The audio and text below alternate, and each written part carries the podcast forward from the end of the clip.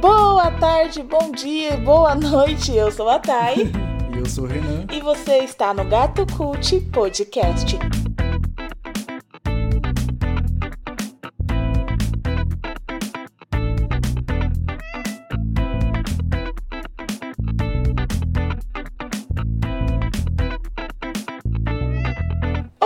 Olá, crianças! Nós estamos começando aqui mais um capítulo do podcast e vamos primeiro agradecer a todo mundo que nos seguiu nas redes sociais, que nos seguiu no Instagram, é, no Facebook, que conseguiu ouvir o nosso podcast no YouTube também e nas plataformas Spotify e Deezer. Deezer tem outras, tem Cashbox, eu descobri um monte de coisa que eu nem sabia que existia sobre podcast. Esses dias tudo.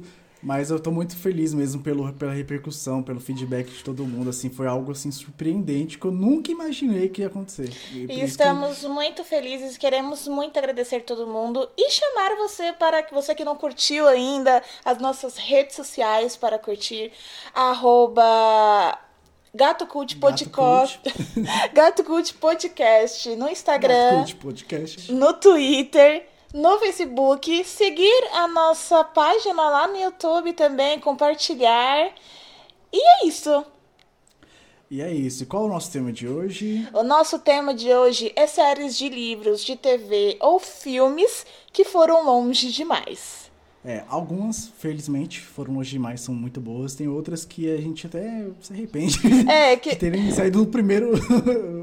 da primeira parte da franquia. Exatamente. Não é só porque foi longe demais que é necessariamente ruim. Tem umas que dá para você ler até o final é, e você. Eu vou falar aqui de umas que, que foram até legais, assim, que melhoraram, inclusive, durante o percurso. Isso, e você ainda quer mais. Teve, sei lá, 17 temporadas e você fala, por que não teve 18, não é mesmo? Vamos ver se existe é, séries e livros assim. Anatomy, mas a gente vai debater aqui.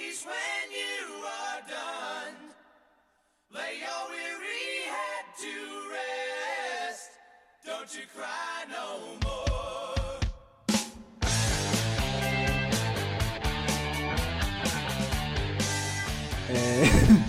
Eu vou falar de Supernatural. Não, todo mundo aqui que não é dos anos 2000, que está ouvindo esse podcast vai sentir aquele cheirinho de pré-adolescência agora. Aquele cheirinho de SBT à noite, 10 horas da, da noite. Meu, eu lembro que eu passei Natal, assim, dia 25, assim, dia 24, véspera de Natal, assistindo o Sobrenatural. Não, eu lembro até hoje como descobrir Sobrenatural, né? Geralmente ah. as séries é, minha mãe que descobre primeiro e depois a gente assiste junto, né? Minha mãe é uma grande fã de série. E ela descobre primeiro. E ela falou assim que ela estava assistindo, né, um episódio do Sobrenatural, né, que ela tava assistindo lá no SBT, e nesse episódio tinha uma fantasma, uma loira, e ela falou que ela ficou muito medo e ela indicou, porque eu sempre gostei de coisas de terror, então ela falou assim, assiste, você vai ficar com medo, Não. você vai adorar, e foi assim que a gente começou a assistir Sobrenatural. Cara, é engraçado que eu, eu comecei a assistir Sobrenatural, foi um episódio que eu não lembro, assim, exatamente, era de um... Era uma coisa meio bem sobrenatural mesmo, de exorcismo e tal. Achei bem pesado. Foi caralho, mano, a série de terror. É bem pesado, assim. amei. É, aí eu falei, mano, muito foda. E depois a gente vai assistindo e vendo que não tem nada a ver. É Sim, não era pesado. Era, era pesado pra nossa idade na época, né? Porque eu tava não, no ensino fundamental 2, lá pra sexta, sétima série. E pra mim era super pesado na época. E tinha o Dean né, Winchester, né? que era o amor da minha vida. O primeiro crush a gente nunca esquece. É, Jason Ackles que vai estar agora também no The Boys como Soldier Boy. E tá super diferente a aparência dele, né? Nossa, Eu fiquei chocada. Super... Não, ele não envelhece. Ele entra no halls dos, dos atores que nunca envelhecem. Que toma né? formol. Qual que mais aí nunca envelheceu? Tem vários. É... Enfim, e essa série, ela tem 15 temporadas, cara. Eu fiquei assim impressionado com a longevidade que ela chegou, porque por muito tempo eu falei assim, mano, não era pra ter passado da quinta. Na parte que eles chegam lá, abre o portal do inferno e tudo mais, pô, ali seria o final perfeito. Só que tem uma regra que, que manda, né, nas séries, que é o quê? Dinheiro. tá dando dinheiro, cara, faz aí, inventa qualquer coisa. Tem, eu não coloquei na minha lista, mas tipo The Walking Dead, tem várias séries que é isso. É dinheiro, tá dando dinheiro. E, então, por muito tempo, assim, até a, a 13 terceira, a 12 segunda tava muito ruim, muita gente reclamando. Mas assim, as duas, duas últimas, três últimas melhoraram muito. E o final é realmente muito bom. Deixou muitos fãs aí, já estão com saudade. É, eu não assisti até agora o final. É, a minha mãe que começou a reassistir Sobrenatural pela Netflix. Eu acho ou Amazon, não sei qual plataforma que ela tá hospedada, mas ela tava super. E quando eu paro para assistir um episódio aleatório, assim, eu me divirto muito. Porque dá aquela sensação de, cara, eu fui uma pré-adolescente feliz, porque eu conheci Sam é. e Dean Winchester. e realmente é uma coisa assim que tem uma memória afetiva muito grande, né? Que a gente não, não imagina, assim, que, que é uma coisa que tá, é igual a gente vê lá no pessoal do Piuí, do Piuí falando, que é coisa que funciona porque a gente. Por, porque. Porque só funciona quando a gente cresceu assistindo, né? O Renan bugou e... porque eu tô rindo que ele falou Piauí, desculpa, gente. Eu falei Piauí, eu falei, não falei Piauí, né? O pessoal do Piauí. gente, o pessoal do Piauí, não sei, eles são do sul, né? Não são do Piauí. Mas é uma coisa que só funciona. É, buguei agora. que só funciona porque você cresceu junto assistindo e tal. É, Friends, né? O caso, assim, Chaves, por exemplo, que você. Se você viveu aquilo, cresceu com aquilo, então aquilo tem um valor, um, uma carga simbólica muito grande para ti. Não, exatamente. E eu também sou, durante uma época aí do, da pandemia do ano passado, eu fiquei muito viciada em doramas, né? E é uma coisa que eu queria trazer aqui. Doramas geralmente são conhecidos por ter apenas uma temporada. Né? E são, para quem não sabe o que é, são meio que séries coreanas. Então elas têm um, um, uma espécie de de características. Tem características próprias, né? Que é sempre um romance bem é, meloso. Como se fosse uma novela brasileira. Sim, é, é, é, bem novelona, assim. Mas ela também traz muita fantasia. Então, a maioria dos, dos K-dramas, eles têm fantasia. E tem um que é meu favorito, que eu acho que gente que assiste Dorama é o favorito de muita gente, que é o Goblin. E que o Goblin, ele tem, se eu não me engano, 16 episódios, só que deveria ter parado no 15º. Meu Deus. isso eu, foi uma das primeiras vezes que eu pensei isso, nossa. Tem quantos episódios? 16. Mas deveria ter parado no mas é, antes. É, mas ah, um episódiozinho pra. Mas é porque esse último episódio muda tudo. Sabe? Ah, Eles quiseram dar um feliz para sempre para dois personagens. Sendo que o final triste do 15. O final triste do 15 teria sido perfeito, assim. E eu só não dei é, um milhão de estrelas para esse dorama por conta desse último episódio. porque é, é uma coisa muito minha que eu amo, amo demais, quando o final é triste. Meu Deus, a sádica, gente do céu. E eu fiquei triste quando descobri que eles iam ficar felizes para sempre. Mas enfim, é, foi só um adendo aqui de séries que não assim, foram tão longe ficou... assim, mas poderiam ter acabado mais uhum. cedo. Ah, não. Você, tipo, você pensou assim, ah, 15 Quer dizer, no 14, foi 14, né, que você falou? Dez, é, terminou no 16 e só que eu queria isso. que terminasse no 15. É, é, 15 tá todo mundo triste, falou, caralho, perfeito, isso. Aí depois no 16 todo mundo fica feliz, aí, caraca, mano. Agora? Não, foi exatamente tá assim. é, e eu também dou risada quando o personagem morre e fico triste quando eles estão. E fico triste não, quando não. eles estão felizes. A, a Thay, quando, quando o personagem morre, ela me manda uns áudios rindo, cara a coisa mais, mais sádica que eu já vi na minha vida, assim. Ela manda uns áudios de, de 40 segundos dando risada e, e falando que o personagem morreu. É, é a coisa mais incrível. Eu vou colocar aí no, na edição. mas vamos é, mas cuidado pro, pra não ter spoiler, né? A gente coloca na edição eu falando o nome da pessoa e, e me rachando de rir. Nossa, é. Não, vamos dar spoiler. Foda-se, não.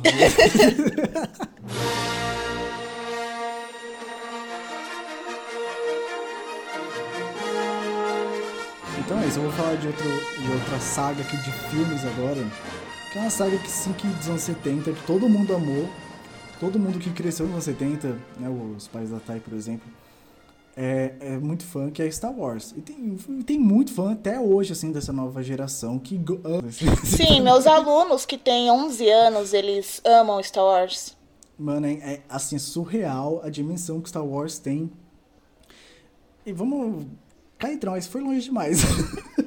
Essa última trilogia não era para ter acontecido, gente. Assim, e até quem é fã de Star Wars concorda, acho que é quase unânime, assim, que essa, essa última trilogia não era para ter acontecido. É, teve o último filme agora em 2019, mas teve também séries é, que resgataram um pouco desse, desse, desse, desse, desse carinho, assim, desse amor dos fãs pela série Star Wars, que é o Mandaloriano. Mas, meu, disso, assim, é totalmente é, exclusivo, assim, na questão de exclusão. Pode excluir esses três filmes, assim, que é, são, assim, tristes pra Sim. quem é fã de Star Wars. E por incrível que pareça, assim, eu nunca gostei de Star Wars, na verdade, mas eu assisti os últimos três no cinema. Eu não sei como eu cheguei a comprar o ingresso e estar dentro da sala de cinema. Sempre o Renan me gente, levou calma, pra. A gente, tem, a gente tem ouvintes fãs de Star Wars. mas enfim. É, eu assisti os três no cinema e dormi boa parte dos três. E pra vocês me disserem, nossa, ela não pode julgar já que ela não assistiu porque ela dormiu no filme. Pode eu sim, tenho... Esse é um dos motivos. Então, se o filme me fez dormir, então Exatamente. é porque eu não gostei muito dele, enfim. Mas é, eu entendo que foi. É um marco, né? É uma história que é um marco. E a uhum. gente vê muitas outras é, produções cinematográficas, até mesmo de literatura, que tentam pegar essa fórmula de Star Wars para poder fazer sucesso também. E Exatamente. porque ele serve de inspiração, tem muitas cenas icônicas, né? Que servem de inspiração e que viram meme, vira e mexe, tipo, o negócio dos anos 70 vira, vira meme, assim, então é um fenômeno e eu reconheço que é um fenômeno, mas não é só porque é um fenômeno que eu sou obrigada a gostar, então... Não, então, eu, eu acho que a Disney, que, que é, é dona dos direitos da Lucasfilmes, ela, de produção, né, ela, ela abusa muito desse, dessa questão da, do significado de Star Wars para uma geração inteira, sabe? E, e acaba que meio que enfraquece assim as produções, deixa uma coisa muito fraco, porque ela quer tanto agradar as pessoas novas, tipo nessa última trilogia, por exemplo, ela quer muito agradar as pessoas novas que estão chegando agora na, na, na, na trilogia para assistir, né, os filmes, e acaba desagradando muitos fãs que estão desde da, da infância, adolescência assistindo. Sim, eu... Isso não, isso não seria um problema se fosse bem, muito bem feito. Só que você acaba entrando em contradição com a própria cronologia, com a própria. É, a gente viu isso muito bem, a questão da cronologia com Harry Potter, né? Com os spin-offs, é, os problemas que deu. É, que a própria e... J.K. Rowling, né? Ela se uhum. contradiz. Se contradizeu? Se contradiz. se contradizeu.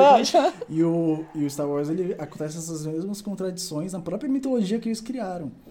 Então é algo bem triste, mas sim, que foi resgatado muito brilhantemente pelo, o John Favreau, né, que é o criador do Mandaloriano.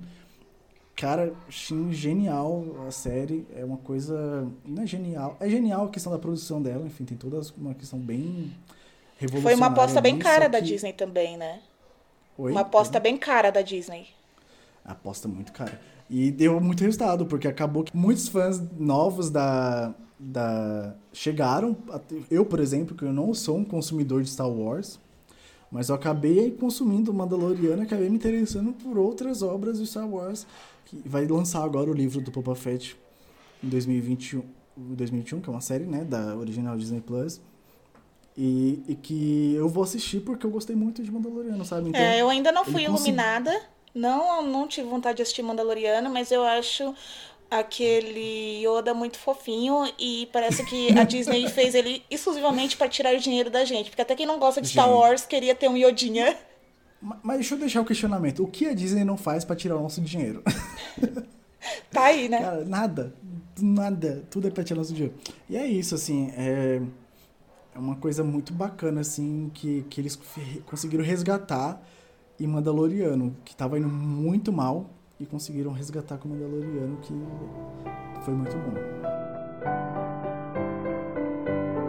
Tá, eu vou falar um pouquinho antes do Renan voltar aí com, a, com séries e filmes é, de, uma, de um livro, gente. A comunidade leitora, eu acho que toda a comunidade leitora conhece esse Não, livro. A gente tem ouvintes leitores, com certeza. a gente eh, conhece esse livro porque ele, ele lançou ali em 2007, que é quando o Crepúsculo estava em alta, Diários de um Vampiro estava em alta.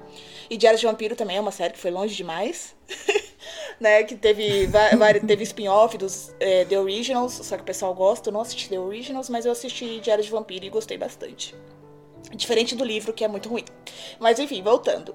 Que é a série House of Night. Tá ácida. Hoje eu tô. A série House of Night, ela tem 12 livros e mais dois spin-offs. Né? Ela começou lá em 2007. É, traz uma mitologia diferente de vampiros. Então, os humanos, eles é, vivem junto com os vampiros, só que os vampiros eles vão estudar numa escola diferente, que é a Morada da Noite. Só que os, os, vampiros, eles são reconhecidos como? Eles podem andar à luz do dia e tal, só que eles têm uma lua na testa, né? O quê? eles são. Eles, uma lua? Uma lua na Mas testa. é uma tatuagem de uma lua mesmo? É como, eu não consegui imaginar. Gente, eu li ele em 2012, mas pelo que eu lembro, na minha memória, assim, eu imaginava que é como se fosse uma lua fluorescente na testa. Né? E eles transformam as pessoas assim, eles chegam para as pessoas, eles marcam elas e transformam elas em vampiros. Né? Eu só li o primeiro livro, mas é que se chama Marcada. Ah, os livros são escritos pela PCcast e pela Christian Cast, que eu acho que são mãe e filha. Ou isso é uma fanfiction que eu caí na época, mas eu acho que são mãe e filha. Aí a gente tem o marcada, o traída, escolhida, indomada, caçada, tentada, queimada, despertada, destinada. Gente, sofreu muito essa moça. escondida, revelada, redimida. Aí tem o décimo terceira, que é o amada, que é um spin-off de outro mundo. E hum. o voto de Lenóbia. Né? Então. O quê? O voto de Lenóbia? É porque eles têm uns umas deusas, né? Que os vampiros têm uns deuses lá. E esses deuses que marcam é, né, que, que criaram os vampiros e marcam eles, né? E a nossa protagonista é a Zoe. E eu lembro que eu, que eu gostei muito. Eu só li o primeiro, mas eu esqueci, né, da, da série. Eu li o primeiro. Eu lembro que eu gostei muito, porque na época eu tinha 12 anos e tem umas cenas meio sensuais, assim, no livro. Então eu lembro que eu gostei por conta disso. Eu fiquei chocada, porque para mim não existia cenas sensuais em livros, gente. Eu tava acostumada com. Aí depois é, você cresceu Crepúsculo. e descobriu que só tem cenas sensuais em livros. Né? Exatamente. A gente cresce e só procura ler isso, né? Depois que vira adulta, mas enfim. Era um livro mais adolescente, né? E é, tem uma legião de fãs, sim, tem pessoas que gostam, mas todo mundo que eu conheço, que, que leu até o 13 terceiro livro, fala que a, as autoras começaram a viajar de uma maneira extrema, assim, e começaram a colocar vários seres nesses livros, e que ela começou a se contradizer durante a série, e meio que esquece a mitologia que ela criou lá no início para poder dar mais pano pra manga, né? Então, a gente vai. É, é... Isso acontece em, em, séries também, em filmes, eles colocando mitologia, mitologia, mitologia, e vai criando várias questões e meio que se perde, né? No, uhum. Por exemplo, The Walking Dead, que é, cri, vão, vai criando vilões e vilões e vilões, toda temporada é um vilão diferente e vai se perdendo o que era realmente o The Walking Exatamente. Dead. E acaba que parecendo, no caso do The Walking Dead, todo vilão é o mesmo vilão, só muda assim, as características físicas e o nome. é.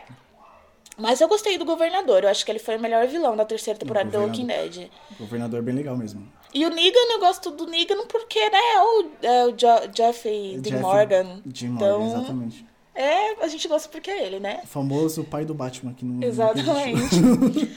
Mas é interessante isso, porque cai na mesma coisa do, do Star Wars, assim, é a contradição nele mesmo, sabe? Acaba que, para quem é fã, quem acompanhou isso por muito tempo, assim, acaba se sentindo meio traído, né? Porque você, pô, eu, eu gostava disso e meio que agora isso, isso se faz tão artificial de a ponto dele se contradizer as próprias regras que ele criou, né? E uma escritora que ama, ama escrever e ama colocar um milhão de de livros e enfiar os spin-off no meio, depois falar que fazia parte da série principal e você tem que ler fora de ordem e ficar maluca, é a Sarah J. Maas.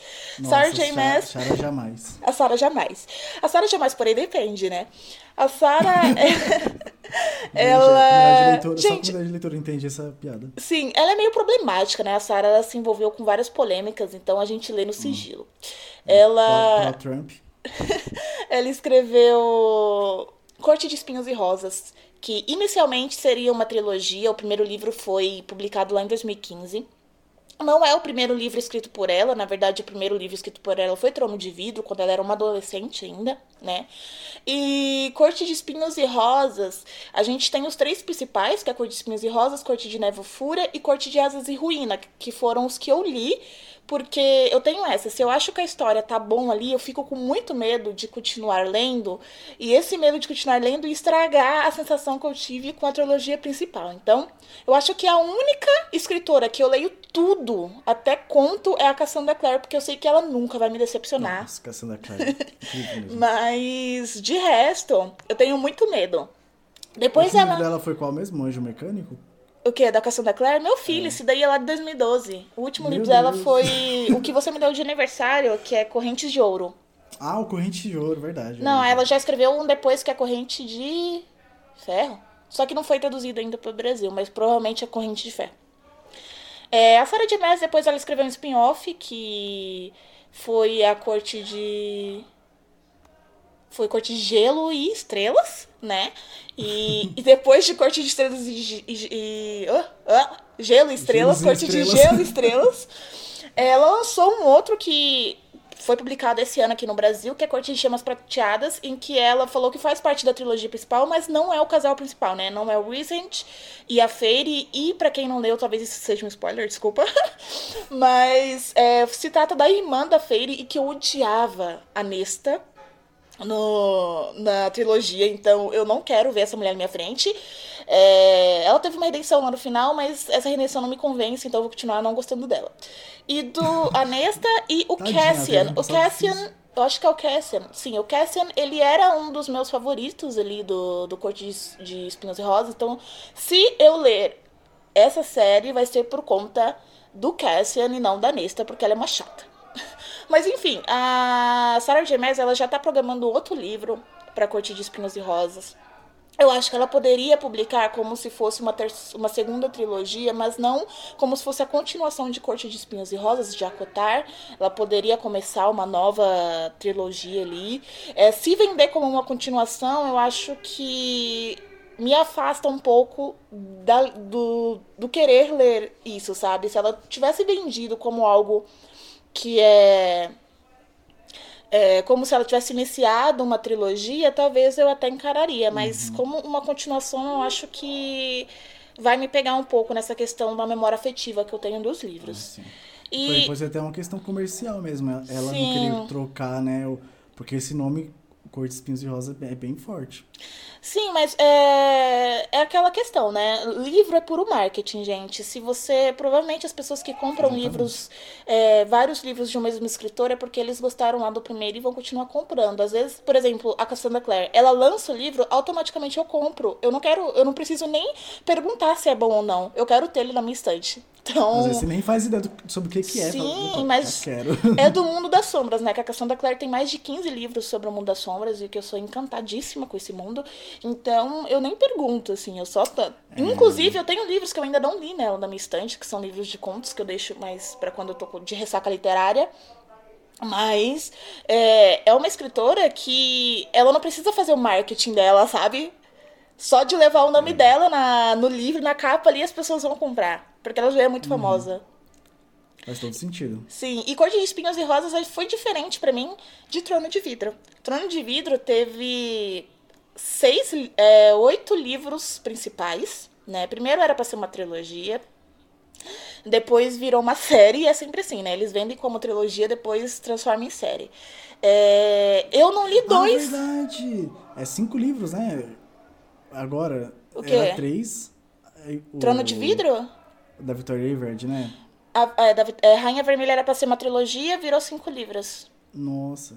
Esse aí que você tá falando é qual mesmo? Trono de Vidro, da Sarah então, J. Maas. E da o Trono... Sarah Jamais. É, da Sarah Jamais. E Trono de Vidro teve dois livros que eu não li. O, o, que, o que ela lançou depois, mas ela falou que era o primeiro.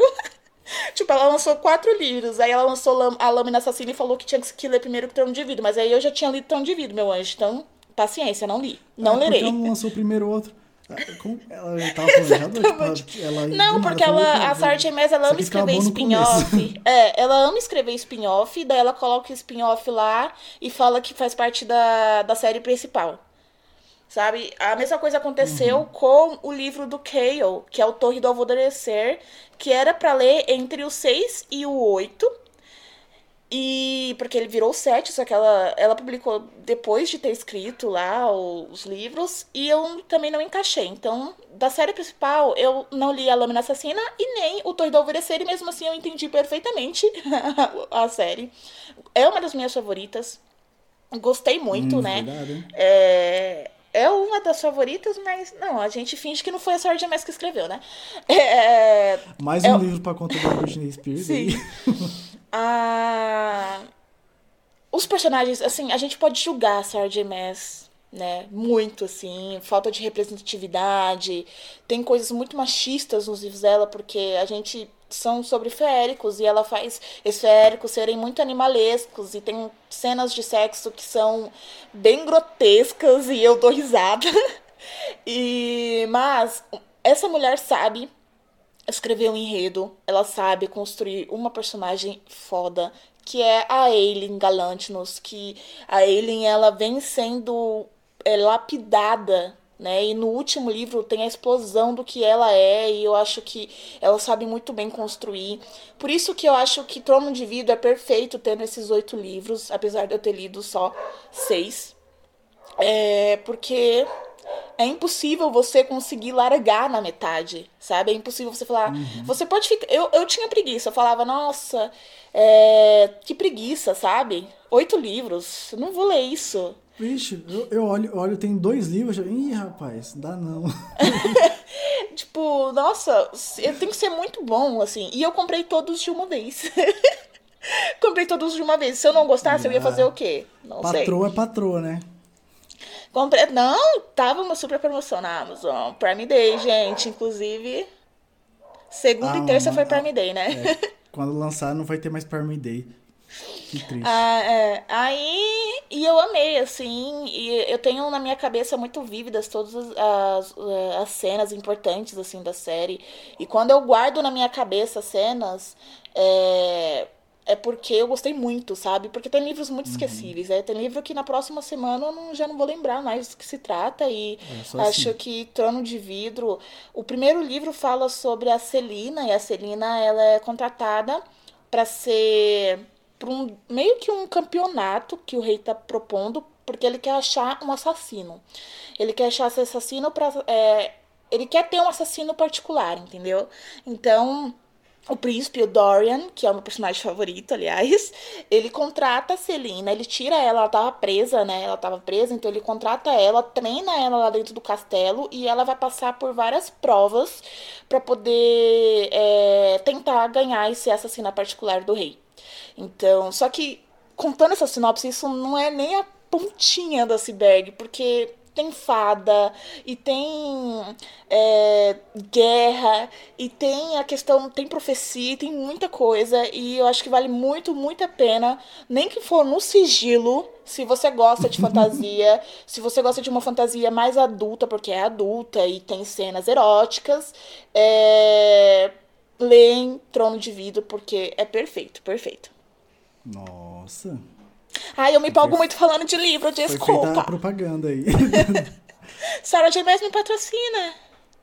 Gente, querer, vai querer dinheiro dela? Antivacina? Antivacina? Que... Não, ela não é antivacina, tá? Ela se redimiu. Ela não fez campanha pro Trump esse ano. Esse ano não, né? Tá bom, tá valendo. Dos, tá, outro pode ser surpreendente para vocês, mas uma série que foi longe demais, Crepúsculo.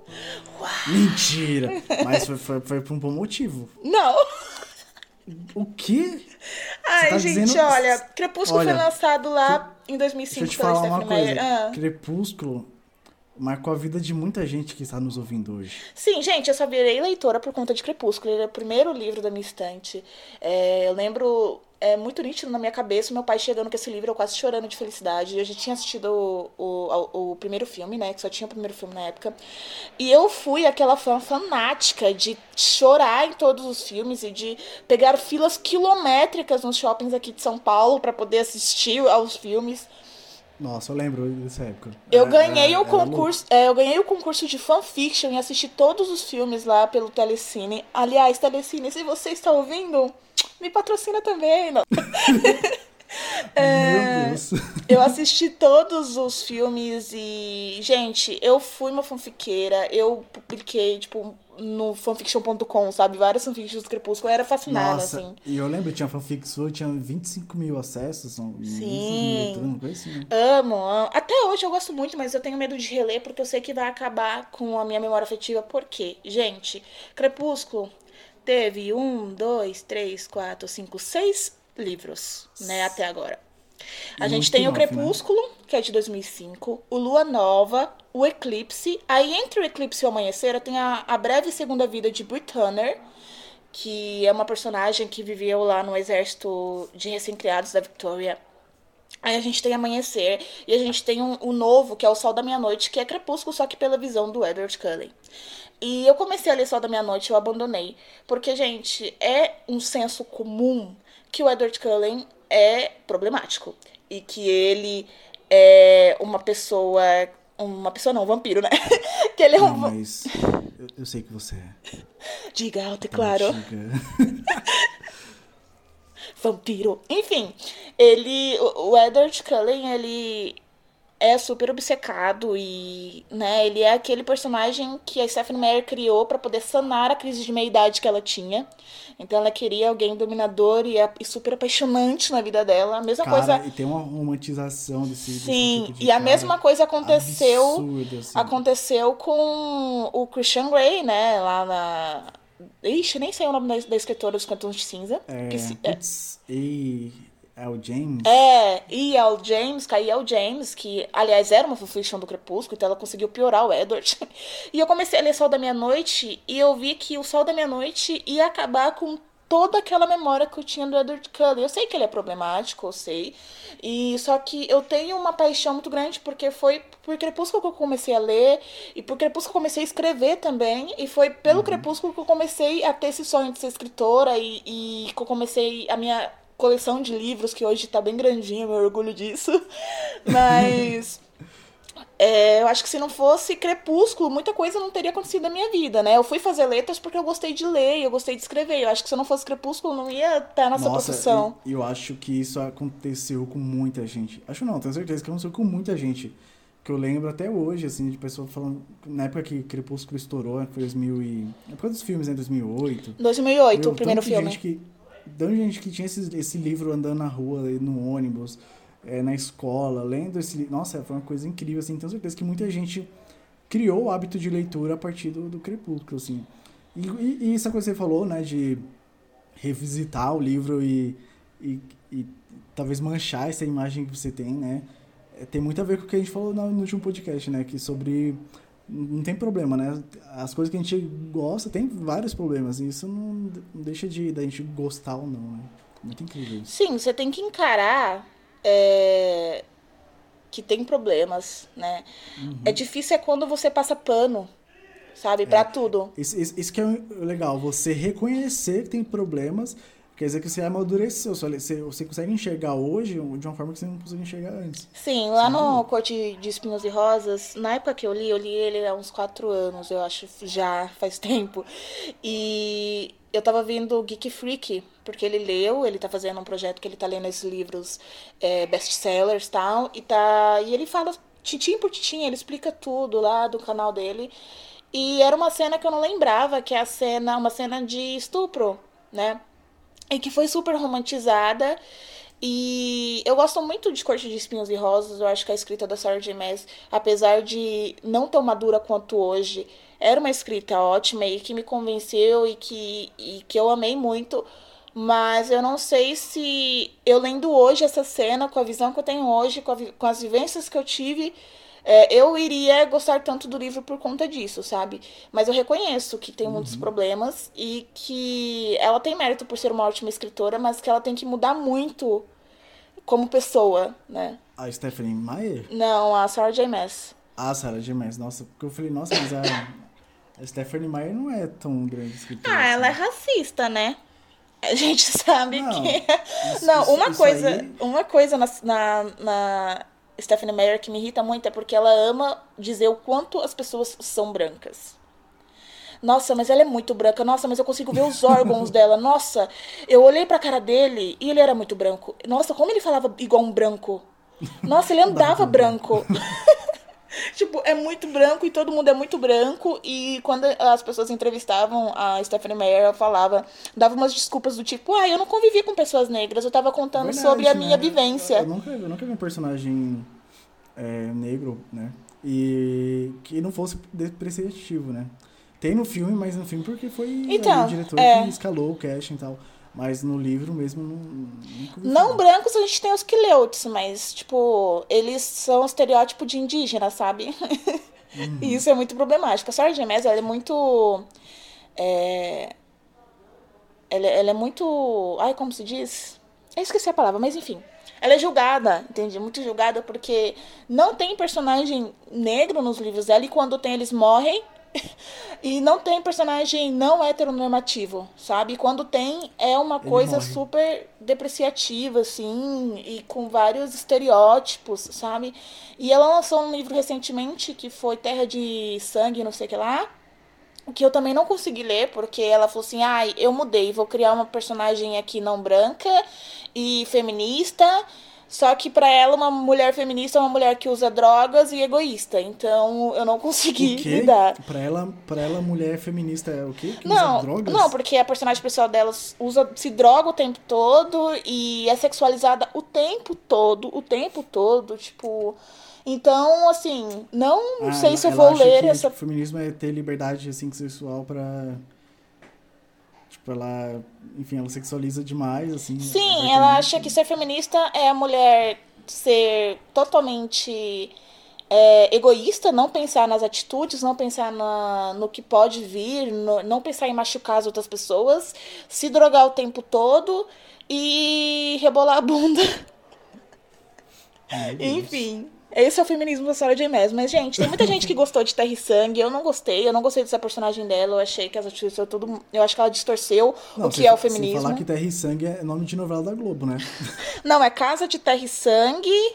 Ah, é um nome gigante, mas enfim, o livro também é gigante, gente. São tipo 700 páginas. Eu li 300 páginas para chegar à conclusão que a protagonista não valia a pena, então eu larguei. Nossa, eu só tô falando do livro que eu larguei, né? O pessoal pensa, nossa, você é leitora mesmo.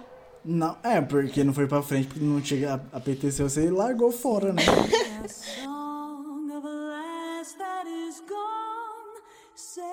Enfim, é isso. E também tem Outlander, que não tem só série, né? Tem. De livros tem a Nossa, série da Netflix, que é muito boa. É, tá indo longe demais. Não, Outlander é tá indo longe demais, porque assim. A, a, a gente não colocou porque. Eu não coloquei, não foi ainda.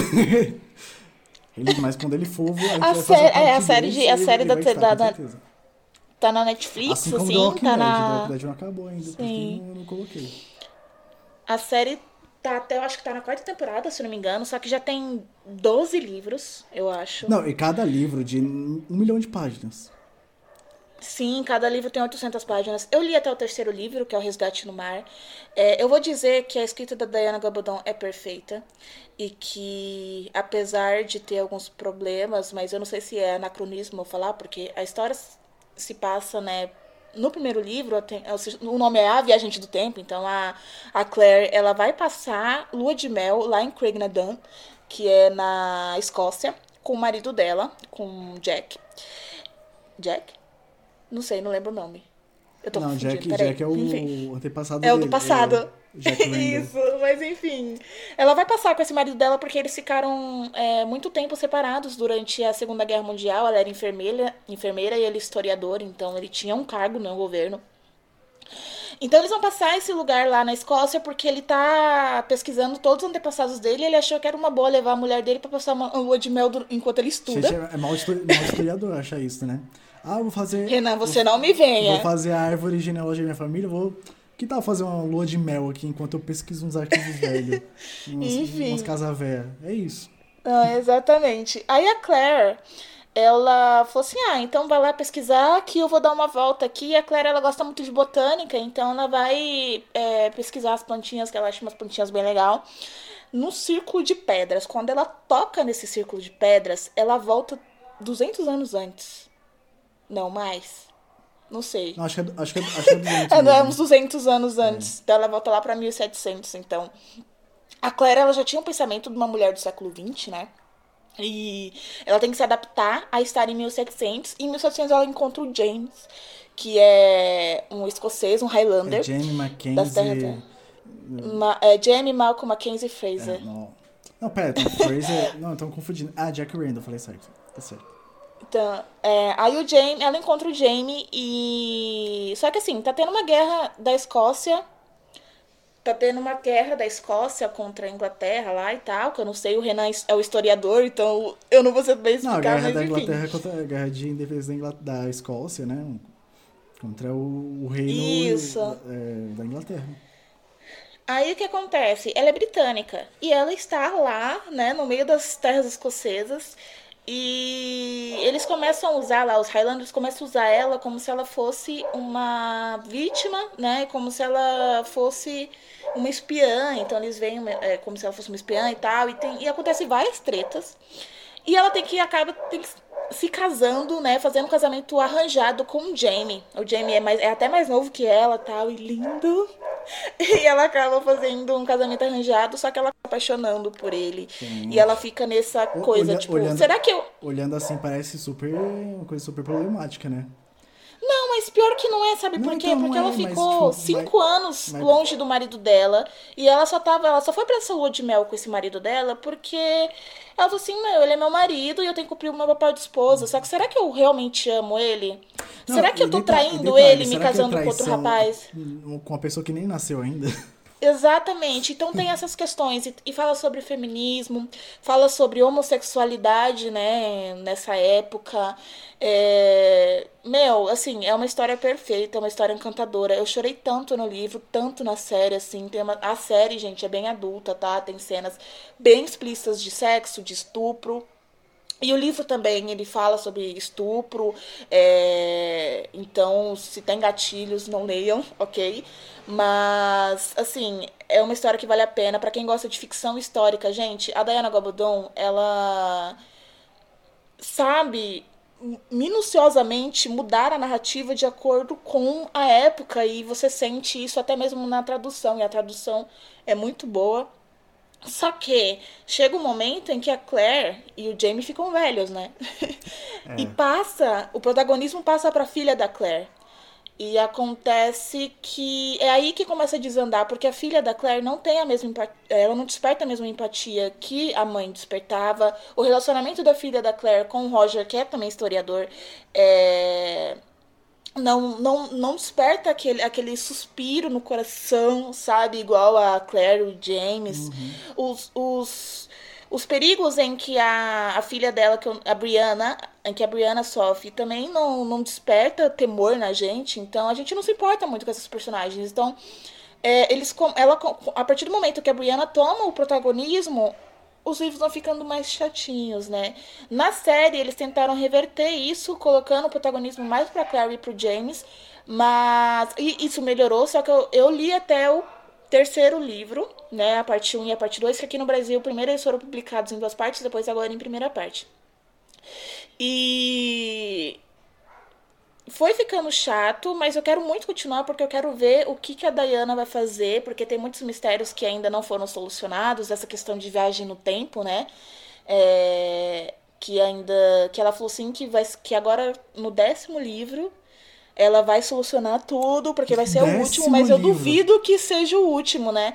Se você for pensar que cada livro tem quase mil páginas, Mano, gente, é muita, é coisa, muita É coisa. muita história. Assim, é um livro muito. Parece aquele Vale de Mercon, sabe? Do pessoal do direito. Sim. Parece vários mas Vale eu de Mercon, amo. velho. Gente, mas você lê tão rápido, assim, porque é uma história que te prende muito, até o terceiro livro. É, mas eu vou continuar a minha coleção, tá? Que eu quero ter eles físicos, porque eu comecei a ler em e-book. Mas, enfim. É, vale a pena. Assistam a série da Netflix se você não costuma ler. Leiam se você gosta de ler. Leiam com calma. E, enfim, Outlander aproveitem essa tá história que é perfeita. Demais. É uma história realmente muito linda. Sim. E a, e a Diana Gabaldon tem fetiche por historiador, né? Porque todo cara que. O marido, os o protagonistas é do historiador, não é? Ou não? Não. Ele é diretor, O ele diretor, produziu a verdade. série, inclusive. Ah, não confundi. Ela é formada em biologia, né? Loucura. Ela é formada em biologia, é uma loucura, né? Sabe quem também é formado em biologia? Ana Maria Braga? Ana Maria Braga. Caraca, que lembra Ah, Cela. a, única bióloga rica, né? Depois do Átila. Depois do Pirula. Verdade. Brincadeira, todos nossos amigos biólogos. E aí, vai, vai O medo de ser cancelado. Amigos biólogos, foi só uma brincadeira.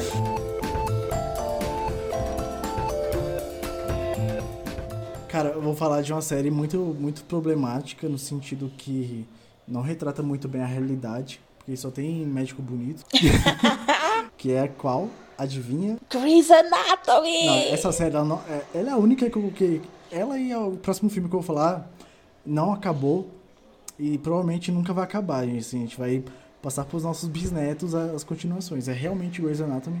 Cara, a primeira temporada é de 2005 e já tá encaminhando pra 18ª temporada. A ABC acabou de renovar o contrato. Cara, é incrível, assim. E a, a Meredith tá caindo aos pedaços, tadinha. Não. Ela não tipo, aguenta mais, tá na cara dela que ela não aguenta mais. Eu acho que ela é formada em medicina, ela, provavelmente, ela né? Aguenta, caralho, mais uma vez pra esse hospital. Se pá, ela acha que ela é, ela é médica de verdade. Eu acho que ela já esqueceu a vida dela, assim, pessoal. Ela realmente acha que ela é a Grey e tá indo pro hospital tratar as pessoas. E é uma série, mano, que é engraçado porque ela, ela é do mesmo ano de Sobrenatural. Só que ela tem mais temporadas. Tipo, ela teve um ano que ela. É, entre 2005 e 2007 foram três tempo, foram quatro temporadas. Então teve um ano. Lavagem de dinheiro que fala, né? Oi? Lavagem, Lavagem de dinheiro. É, vamos fazer aqueles episódios mais. Opa, claro. Sei não, acho que tem alguém lavando dinheiro aí. Não é possível, cara. Uma série tem 18 episódios. Nem existe tanta doença assim no mundo para caber em 18 episódios. Mas existe médico bonito, né? Porque existe. eles não podem ver alguém bonito na rua. Ô, oh, tá afim de fazer uma pontinha no Grey's Anatomy? não, a gente tem o Jess Williams, que, morre, que né? era... Sim, a gente tem o Jess, Jess Williams, eu acho o nome dele. E ele era professor de história e fez um teste e passou e tá até hoje na série. ele entrou lá Olha, na quinta temporada. A, primeira, assim, a segunda parte que, de história eu passo, mas a parte do bonito não dá, né? Eu fico faltando. né? Eu já sou rejeitado no cast. Mas a, a, questão, mano, é muito louco isso. E, e, e, tá longe demais, vou falar essa verdade. Tá longe demais, é uma série muito legal, começa muito bem, tem um desenvolvimento pela décima temporada que, que deve ser bom também. Mas, cara, 18 temporadas. Eu, eu assim, eu conversei com alguns fãs de Grey's Anatomy, na verdade, dois. e, o jornalismo investigativo. E assim, eles me. Foi. Um falou que, que já não aguenta mais, que assiste só porque esse negócio, né? Cresceu junto com a série e tudo mais, e aí acompanha. Mas outro falou assim, é, outro falou que tá muito bom. Então eu não sei em quem acreditar. Eu, eu não assisti.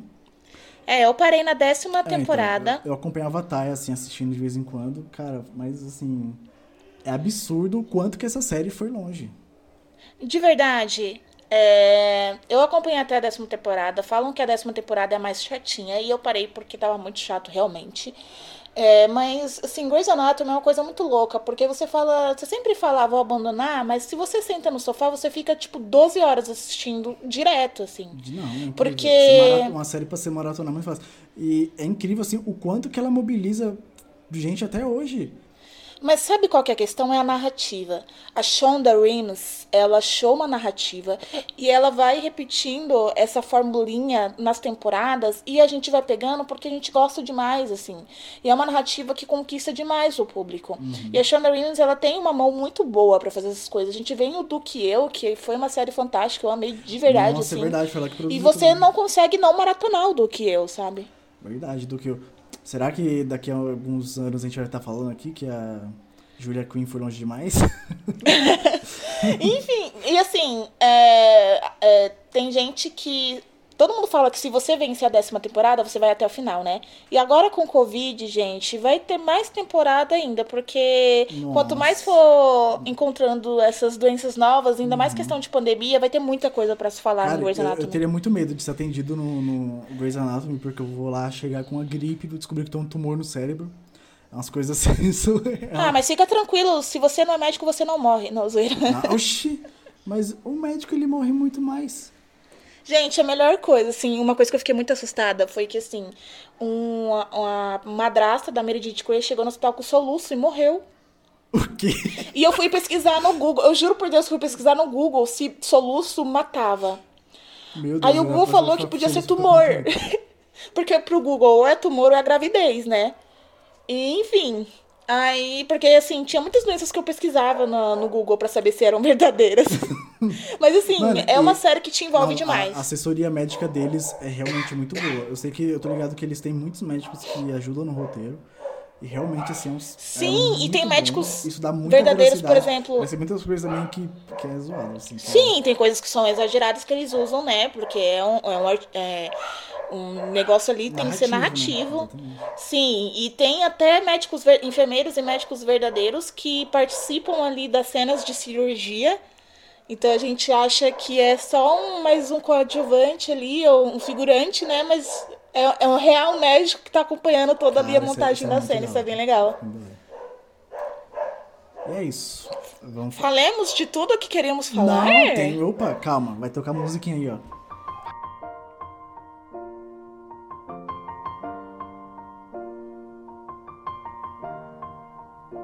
It's been a long. É. Fast and Furious. Velozes e Furiosos, gente. 22 anos de Velozes e Furiosos. Por que 22 anos? Porque com certeza vai ter mais filme, gente. É de, é de, tá prevendo. então vou falar 35 anos de. Não, desde 2001, o primeiro filme, aquele. Aquele under, é underground, não, né? Aquele Velozes e Furiosos que é era só Velozes e Furiosos. É, Correr agora é Velozes e Furiosos no espaço, Velozes e Furiosos e Marte. Velozes e Furiosos e a Anitta. Sim, só que todo mundo sabe, tá todo mundo de acordo que o melhor Velozes e Furiosos é o Desafio em Tóquio, né? Cara, desafio, Mano, eles desafio inventaram... Tóquio, desafio em Tóquio é uma coisa ridícula, cara, que hoje eu assisto. Falo, mano, que bexiga de filme é esse? Os atores. Meu, meu sonho era tirar carta de motorista só pra poder mexer no câmbio anos. daquele jeito e fazer aí o. Como que é o nome daquele negócio drift. que eles derrapam? O... Eles inventaram o drift, cara. Você não tá entendendo? Não, é engraçado que o cara, o cara tava saindo no colegial com 45 anos, uma cara de, de velho. Viu que não era só da Netflix isso? Não, a Netflix importou esse, aí, esse modelo aí de coisas. Mano, mas é assustador que não, não tinha sentido nenhum cara de 52 anos, saindo do ensino médio, tirando carta, sabe, derrapando o carro.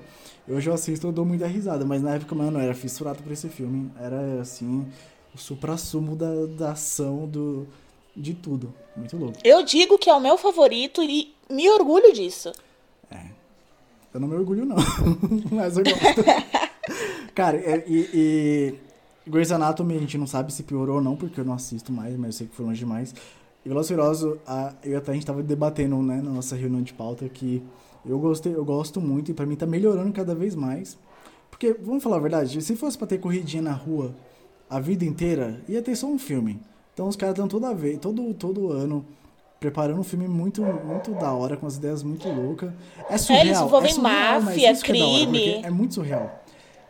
E isso faz com que se renove cada vez mais e assim, é uma ação muito boa eu percebo que tem uma evolução é, é, na qualidade, assim, da, da, da, do filme, como ele é feito e tudo mais, as cenas. O roteiro, as, é, deixa eu desejar. Mas. Mas tem o The Rock, Mas, cara. cara. Você quer um filme pra se divertir? Vai na fé, filho. Você é doido. Nossa, assisti em IMAX. Ai, que saudade do cinema. Aquele, aquele que a cadeira mexe? Não, IMAX é o que a tela é do a chão ao teto, sabe? Quando, é... quando Nossa, voltar, perfeito. Quando... Já pensou o carro no espaço a gente se mexendo na cadeira? Meu Deus.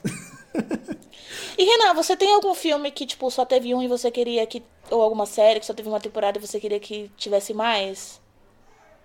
Ai, nossa. Que você queria que fosse longe demais, sabe? Algo que você queria que fosse longe demais, que você ia assistir Algo que tudo e ia estar lá. fosse longe demais. Ai, nossa, agora você me pegou, não consigo pensar em nada. Nossa, a pessoa ama cinema, né, gente? Não, não, mas é porque, nossa, dá o Clube da Luta 2. Nem uma série que eu queria que fosse longe demais. Ah, meu, eu não sei, sim. Porque eu, eu sou muito passivo em relação a isso, sabe? Eu nunca. Ah, eu queria que tivesse um milhão, assim, porque às vezes eu sei que pode estragar e aí pode não ficar bom, sabe? Porque eu tenho muito isso, assim, ah, eles fazem. Faz sucesso o primeiro filme.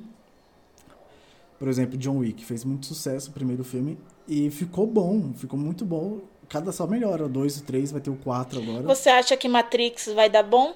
Não, Matrix vai dar muito ruim. e, vai, e, uma diretora saiu, né? Vai ser só a Lana Wachowski. Não vai ser outra Ih, será que elas brigaram? Cara, se a, se a, a Angel Wachowski desistiu e vai ficar só a Lana, meu Deus, eu não sei o que vai dar. Porque eu não lembro de outro trabalho que elas fizeram sozinhas. Porque teve o Sense8, Teve o Speed. Eu sou muito fã delas, então. Teve o, o, Speed Racer, que é horrível. Mas é assim. Ah, eu gosto, para. Você gosta de Speed Racer? Nossa, mano, é muito ruim. Mas assim, ele Ai, visualmente é carrinho bonito. correndo. Ele visualmente é muito bonito, mas assim. Então, acho que era o visual que eu gostei bastante na época. Não, então, e aí. Não, acho que não vai, Eu não entendo porque vai ter o 4, cara. O 1 tava muito. Ó, primeiro, o 1, o 1 deu muito bom. Aí, aí o. O 2 não foi tão bom. O 3 foi um horrível. e por que o 4 vai ser bom, sabe? Não dá pra entender. Então. Olha, eu, tenho- eu faço aqui a minha, a minha culpa, né? Porque eu não consegui assistir nem o primeiro, que eu dormi também. e o Renan, ele me culpa até hoje. Ele fala que ele vai terminar nosso relacionamento por conta de Matrix um dia. Mas. Não, tá acabado. Acabou agora. não, Mas eu vou assistir, eu vou assistir, eu Ó, vou assistir. sa- sabe por que eu eu não penso em continuações que não aconteceram? Por exemplo, eu amo o Clube da Luta, eu falei isso aqui no último, no último, no último podcast. Teve a continuação, teve o livro 2, em forma de, de quadrinho. Cara, zoado, tem nada a ver, sabe? E aí vai ter o 3, ag- o quadrinho 3 agora do Clube da Luta. Não precisava, sabe? Então, Bom saber, porque fui eu que te dei. é, então. Muito obrigado pelo presente. Eu amo. Mas assim, a, mas assim, a história é boa, só que não tem nada a ver, sabe? É, a impressão que dá é, é só pelo dinheiro, é só pelo, pela fama. Então, sei lá, não consigo pensar uma coisa assim que eu gostei, que foi muito bom, que, que não teve continuação. Mas, a- mas, gente, vocês estão nos ouvindo aí, se vocês tiverem alguma, alguma indicação de tema, até coisas que não entraram na lista, mandem pra gente aí nas nossas redes sociais. Se tiver ouvindo pelo YouTube, pode comentar que a gente vai colocar e vai. Se tiver bastante coisa, a gente coloca, faz uma parte 2. Sim, um livro que eu queria muito que tivesse continuação, mas Stephanie Meyer resolveu lançar O Sol da Meia-Noite, é A Hospedeira. Que tanto o filme quanto o livro eu Nossa, acho é perfeitos. Muito bom mesmo. E, meu, tinha tudo pra ser uma puta de uma série da hora, sabe? Uma ficção científica muito bacana. E ela resolveu publicar O Sol da Meia-Noite ao invés de Hospedeira 2. E eu deixo aqui todas as minhas energias pra que algo ilumine a vida da Stephanie Meyer. Ela escreva Hospedeira 2. É, não, tem que torcer pra algo iluminar a conta bancária dela, que aí ela vai, vai escrever. Ah, mas ela já tá rica pros bisnetos dela, então ela não precisa nem escrever ah, não livro sei, ela mais. foi cancelada aí, né? Teve vários contratos cancelados também. Não sei. Ah, vai saber. Eu acho que uma coisa que foi longe demais que eu, que eu. Tem várias coisas que foram longe demais que a gente não citou. Jogos Vorazes, que teve aquele quarto livro, né? E que eu Teve- não ah, li, teve mas. agora, né? O... Teve a, Catinga dos Pássaros. A Catinga do Cerrado, como é A cantiga, a cantiga do Cerrado. A cantiga dos pássaros A e das Cantiga dos serpentes. Pássaros, acertei. Foi... É porque agora tá na moda, né? Você sempre tem que colocar dois elementos no título. É a Cantiga dos Pássaros e das Serpentes, né? Que conta a história do Snow. E quando ele era mais novo e como foi criado lá, os Jogos Vorazes e tal. E divide muito opiniões, né? Tem muita gente que gosta, tem muita gente que odeia. Ah, é sequência? Eu Não, tenho- achei que era spin-off. É um spin-off que se passa antes. É spin-off mesmo. Então, se passa antes, mas eu acho que vai virar a trilogia também. Meu Tudo indica Deus. que vai Mas fez virar sucesso isso? Fez, mas assim, não agradou muito. No geral, não agradou muito ao público, os fãs de Jogos Vorazes, né? Porque é meio que uma passadinha de pano ali pro Snow. É, mas. Enfim, o Snow era o vilão, pra quem não. Se você não estava no planeta Terra na, nos anos 2012, É, 2012 a 13, 2016. 14. É, por aí. Então a gente tá falando de Jogos Vorazes. E, enfim, a gente tem Jogos Mortais, falando em Jogos Vorazes, tem Jogos Mortais que teve 500 milhões de, de filmes e agora tá lançou Nossa, o ó, Sp- Spiral, né? Spiral. Nossa, Spiral. cara, eu vi umas. Eu nem, eu nem me submeto a tal. Acho que a maior tortura dos Jogos Vorazes é você assistir Espiral. Jogos assim. Vorazes, Jogos Mortais. Oi, que você falou? É Jogos Mortais, não Vorazes. Tá misturando Ah, os então, é, jogos. os Jogos Mortais é o maior. O maior é, tortura é você assistir esse Spiral, porque, mano, é, é, é muito triste, assim, eu vi as, as críticas, o pessoal falando, nossa, é, é assim, triste. Ver um, um, Gente, um a ator única tão coisa- incrível que é, que é o Chris Rock, assim, um cara muito bom, como produtor, como ator, como diretor. Ele tem vários trabalhos excelentes, é um cara super engraçado, mas, poxa, dá pra perceber que ele se esforça muito pra Pra trazer uma, uma, uma carga dramática, mas nem só quer rir. A gente olha pra ele fechando os Sim. olhinhos assim, querendo passar aquele olhar de, de bravo, mas cada um tá de rir, não dá pra. Gente, eu acho que filme de terror que dá muito certo é filme trash. Né? Pode ter tantos Jasons, tantos é, Freds, tantos Michael, é, Michael Myers. Myers. Eu sempre vou assistir tanto que eu amei essa a temporada de American Horror Story que, que faz uma né, meio que uma paródia, né, dos, dos filmes trashes. E eu amei porque eu amo coisa trash. E eu acho que é uma coisa que não se cansa, né? Uhum. É diferente do Invocaverso, né, que é do Invocação do Mal, que a gente já sabe que já tá saturado, né? É. Ah, uma coisa que, que, que você falou agora, aquele Segredo da Cabana é um filme que pouca gente gosta e é muito bom, sabe? E, e, e, assim, é bom pra mim, né, no caso. Eu queria uma continuação Nossa, também. eu queria uma continuação, sei, nossa, seria incrível.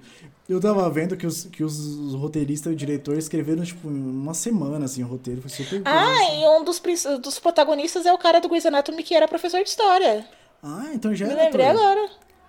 Sim, não, mas aí foi depois de Grey's Anatomy aquele filme, ah, né? foi? Nossa, Foi, e tem o Thor, né? Tem o Chris Hemsworth Chris também. Hemsworth. Tem uma cara, galerinha bem bacana nossa, nesse filme. Chris Hemsworth, cara, é outro ator muito engraçado. É porque, assim, assim cada, cada personagem faz uma paródia de personagens de filme trash. Então a gente tem a Virgem, tem o só que a Virgem, que, que na verdade é corajosa. E a gente tem o Valentão, que é. Que é nerd, que ele tá fazendo. É, o Valentão que é. que ama estudar que passou em Harvard. Então. É, então.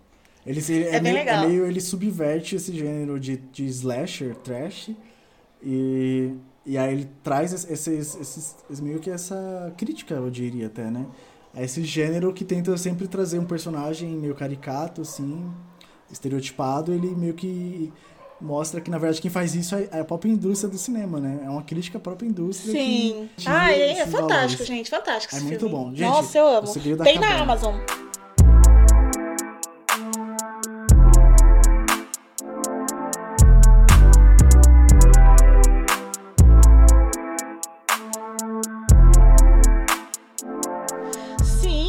Vamos, vamos falar. todo, todo episódio a gente está combinando disso, de falar sobre o que a gente anda assistindo, o que a gente lendo.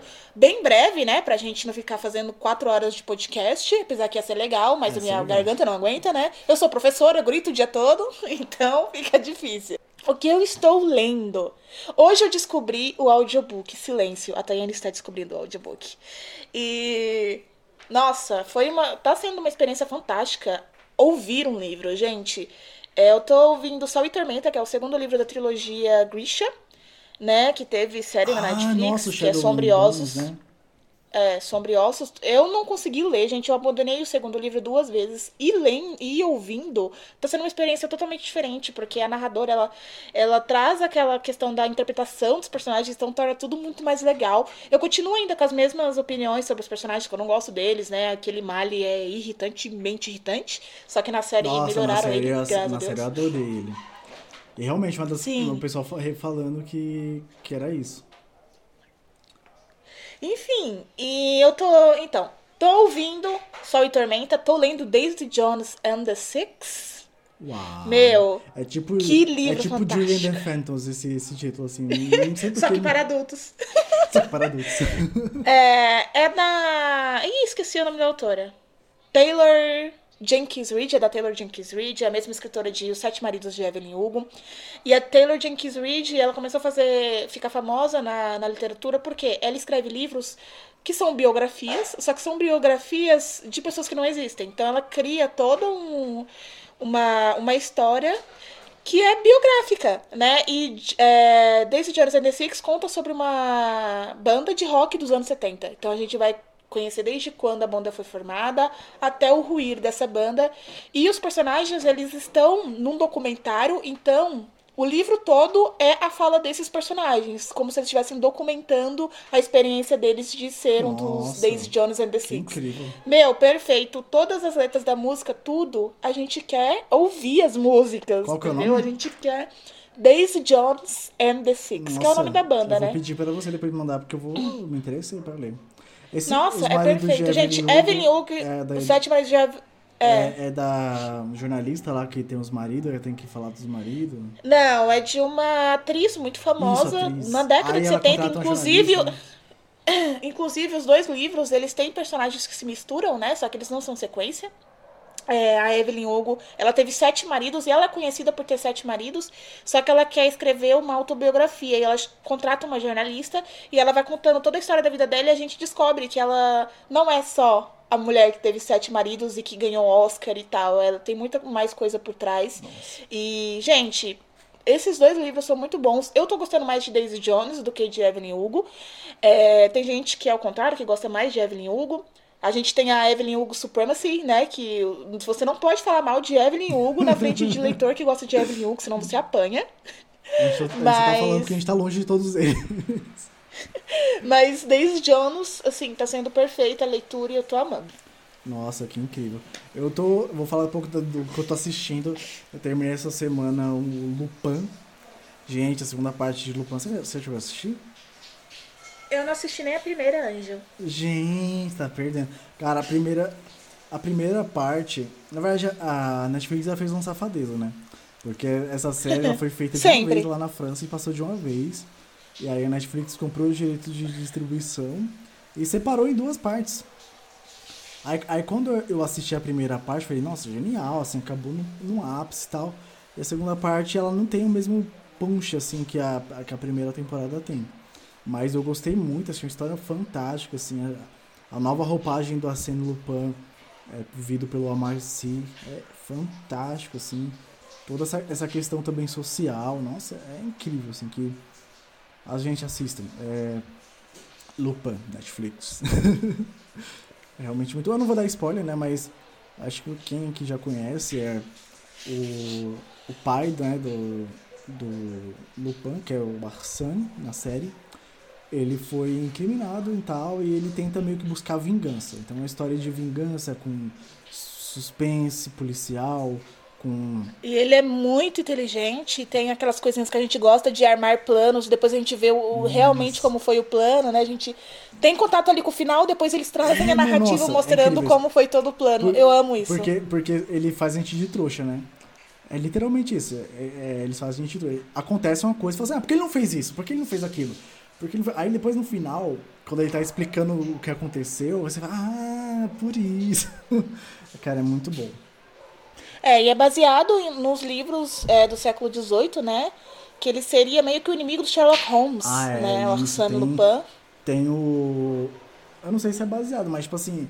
É engraçado que ele cita toda hora o livro, né, dele. E ele se inspira nesse, no, no, nesse personagem, que é o Arsène Lupin. Que é um ladrão de casacas. É, um ladrão chique, educado, sabe? E ele se inspira para fazer o, o, enfim, as tramóias dele. É muito bom. E outra série aí que eu tô assistindo, que é a série do momento, que ninguém tá falando. Loki! que é Loki. E aí, fala o que você achou desse Como assim episódio. ninguém tá falando? Eu entro no Facebook, é só isso. É sério? Eu acho que esse segundo episódio, ele foi ali um marco que eu sei que eu não vou é, deixar de assistir jamais essa série, que eu vou acompanhar ali fervorosamente. Foi difícil para mim né? Eu, como fã da Marvel, não ter gostado tanto de Soldado Invernal e Falcão. É, Falcão Alguma Invernal. coisa. e por que você trocou o nome deles? Que, que história é Eu não sei. Eu gosto muito de Sebastião Stan, desculpa. É, eu não gostei tanto, tanto que eu fui terminar a série bem depois dela ter sido lançada todos os episódios. Eu terminei, eu acho que semana retrasada, e já tinha, fazia mais de um mês que tinha terminado. E. Agora, no Loki, nossa, que química o Tom Hiddleston com o carinha lá do. Isso, que eu falo carinha do Marley e eu. Quem nunca, né? A gente lembra dele pelo carinha do Marley e eu. Gente, que química perfeita. O Tom Hiddleston, ele tá super à vontade. Meu, você assiste e você vê que ele tá à vontade não, no personagem, que, que, ele, ele tá se divertindo. Com, com Tom Hiddleston. Cara, mano, é um puta ator. Qualquer, qualquer coisa parece o Pelé Garrincha ali. Você é louco. Nossa, perfeito, assim, eu tô amando. Deu, teve um plot twist, né? Nós descobrimos ali coisinhas nesse episódio que deixaram a gente, meu Deus, o que vai acontecer agora? É, mais uma vez tem aquela coisa do Loki, ele questionando a própria moral, e isso é muito da hora de ver. E, enfim, amei. E hoje, na hora que esse, esse podcast ir ao ar, provavelmente já vai ter lançado o terceiro episódio, então, que a gente vai comentar ó, semana fiquem, que vem. Fiquem espertos Todo episódio a gente vai falar de, de Loki. E semana que vem a gente vai falar com spoilers, hein? Então todo mundo que puder assistir, e quiser assistir, óbvio, a gente, pra gente debater um pouquinho mais com detalhes. Mas eu tô gostando muito, assim, cara, que série tá, tá, tá introduzindo essa questão do, das linhas temporais, do universo quântico também. Cara, tá, tá muito incrível, surpreendentemente bom, assim. Esse... E a fotografia tá linda, né? Quem? A fotografia. Nossa, tá linda, tá linda. E toda a, a estrutura, assim, é, temática, direção de arte, porque você, meu, você se sente em outro universo ali, aquela, aquela construção daquela da TVA, nossa, é muito bom. Me lembra muito o Guia do Mochileiro das Galáxias, é uma coisa realmente bem caprichada, assim. E é interessante ver esse padrão de qualidade da Disney. Claro, eles têm muito dinheiro. Mas o padrão que a gente viu em Mandaloriano, assim, de qualidade, tá, tá indo para as outras séries, do Falcão, sabe? São séries realmente que tem muito, muita qualidade técnica, não só no roteiro. E é muito bom, muito bom ver isso. Estamos conversados, então? Esse foi um pouquinho maior, a gente já trouxe um tema aqui para debater uhum. com vocês. Espero que vocês tenham gostado. É, mais uma vez, comentem nas nossas redes sociais. Se você está escutando isso pelo YouTube, deixe um comentário, dá o seu curtir, compartilha com seus amigos, com a sua família. É, são assuntos bem legais para a gente discutir em família, tomando aquela cervejinha no domingo. E, mas claro, mantendo o distanciamento social, usando máscara se puder. E se você tiver que se vacinar, por favor, se vacine. Tchau, tchau. Até semana que Tchau, tchau e valeu.